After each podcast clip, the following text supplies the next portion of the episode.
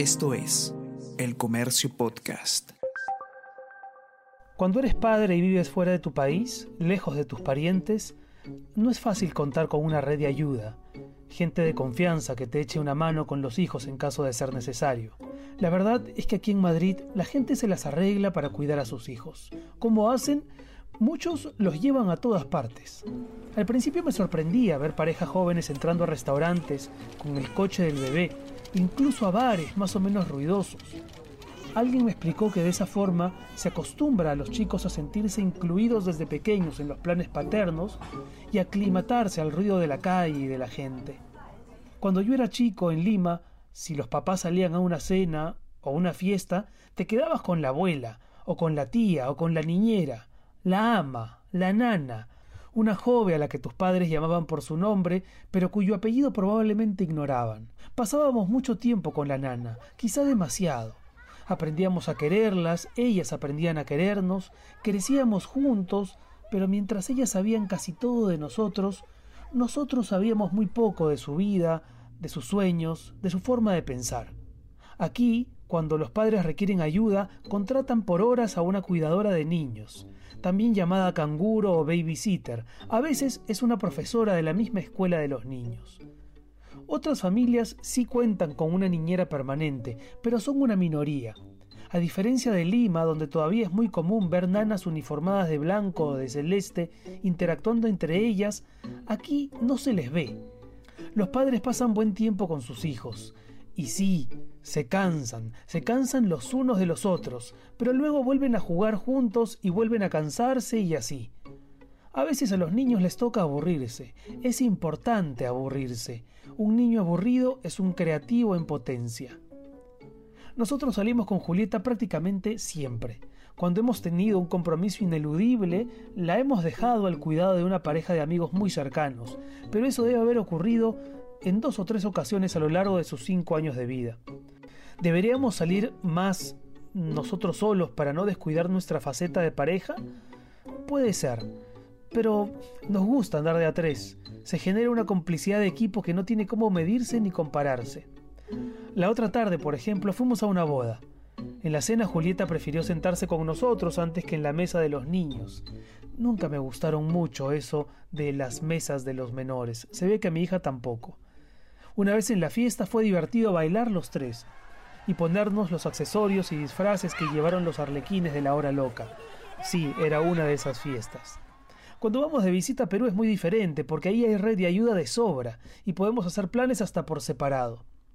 A veces pienso que si nos hubiésemos quedado a vivir allá, en Perú, tal vez Julieta tendría una nana seguramente muy cariñosa y nosotros tendríamos más libertad y una vida social más ajetreada.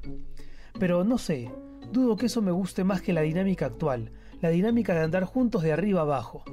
Lo bueno es que vivimos en una ciudad que piensa en ese tipo de asuntos. Aquí, por ejemplo, hay varios cines para padres.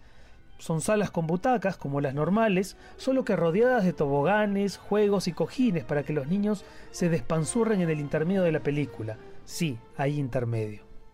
Los horarios de las guarderías y colegios se acomodan a las necesidades de los padres. Los gimnasios ofrecen actividades y campamentos para los chicos en verano o invierno a precios accesibles. Los parques públicos han sido pensados para que la familia vaya a pasar el día en sus instalaciones.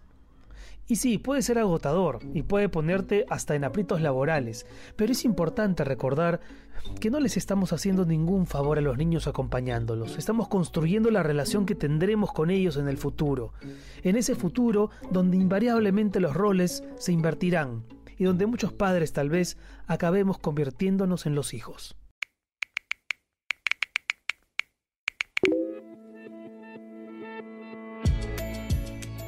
Soy la red de ayuda de mi hija, divorciada, con una pequeña de 7 años. Vivimos cerca. Mi hija trabaja de 7 de la mañana a casi 6 de la tarde. Y si bien mi nieta pasa buena parte en el colegio y hay una nana en su casa, si se enferma, ahí estoy. Si hay una tarea escolar complicada, ahí estoy. Si la nana falta, soy el reemplazo. Si hay un cumpleaños, voy. Si tienen algún taller donde la ponen, ahí estamos. Hasta chapa tengo, platillo volador. Giro y giro alrededor, pero es lo que tocó. El papá la ve los fines de semana, así que lo hago con la mayor dicha y amor del mundo.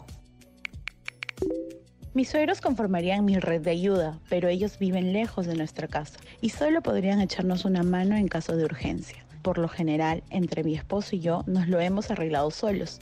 Prácticamente hemos estado disfrutando de nuestras hijas al máximo en Argentina, donde nacieron mis tres hijas, y me ocupé de ellas al 100% porque no trabajaba. O sea, es una manera de decir, ¿no? Era ama de casa al 1000% hasta que volvimos a Perú, porque comencé a trabajar. Fue lo mejor que me pudo pasar, por más agotada que terminara toda la noche.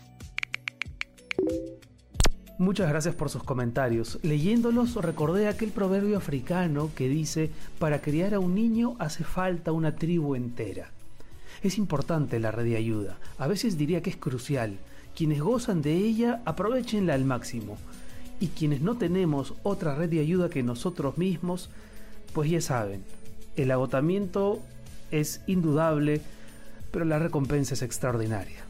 Nos encontramos el próximo jueves.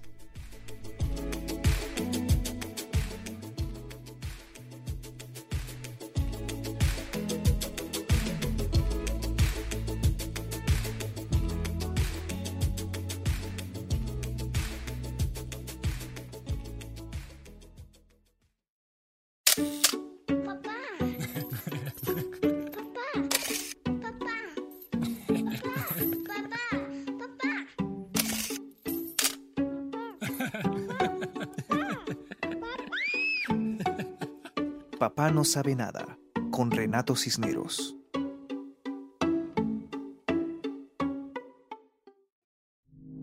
Esto fue El Comercio Podcast.